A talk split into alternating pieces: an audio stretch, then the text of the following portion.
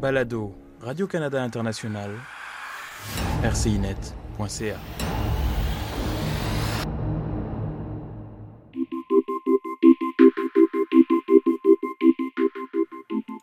Le chemin de Raphaël Lozano-Hemer n'a pas toujours été clairement défini. En fait, il a parcouru plusieurs voies parallèles pendant des années jusqu'à ce qu'un jour elles convergent. Aujourd'hui, cet artiste emprunte un chemin de création qu'il a lui-même construit grâce à ses études en physique et en chimie entre l'architecture et les arts vivants. Pour lui, il n'est plus possible de changer de voie. C'est une mission parce que le travail de l'artiste, c'est tout, non? C'est l'obsession, c'est le rêve, c'est des, euh, espoirs. Et pour moi, le travail, c'est pas une autre chose que je fais comme un outil, non? C'est un langage, c'est quelque chose d'inséparable de moi.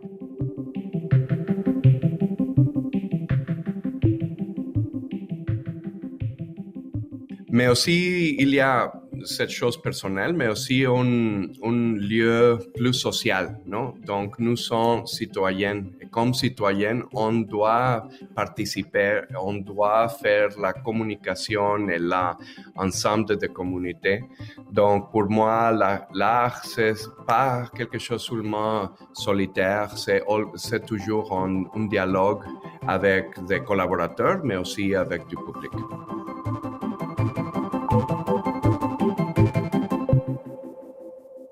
Pour Hemer, l'art n'a pas besoin d'être utile, bien qu'il le soit presque toujours.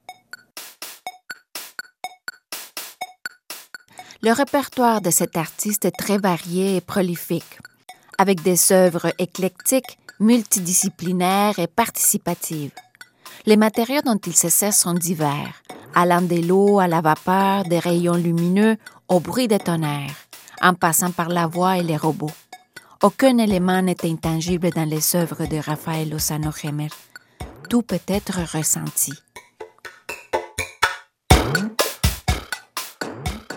Dans l'une de ses pièces les plus récentes, conçue pendant la pandémie et en réponse à cette crise sanitaire, il a utilisé le sable et un robot comme matériau de construction.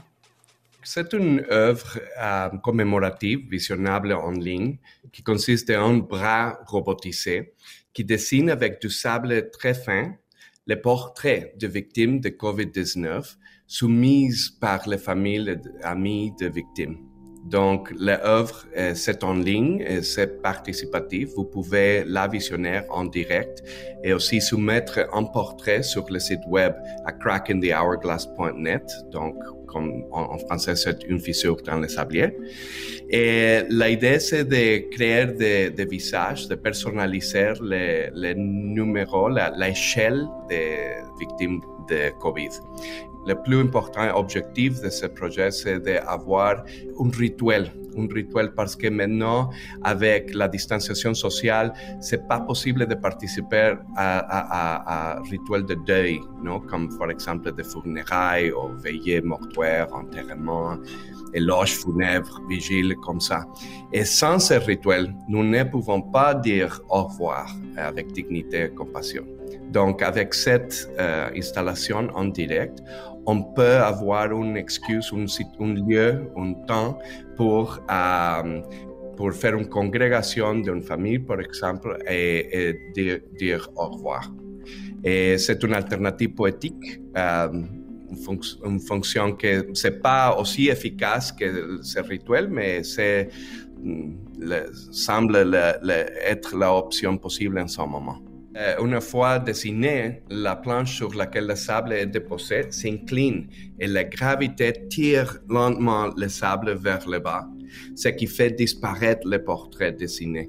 C'est un moment touchant, le sable est ensuite réutilisé, ce qui offre un symbole de continuité, parce que mm, mm, c'est important de dire que c'est le même sable qui fait 100 ou 1000 portraits de, de gens.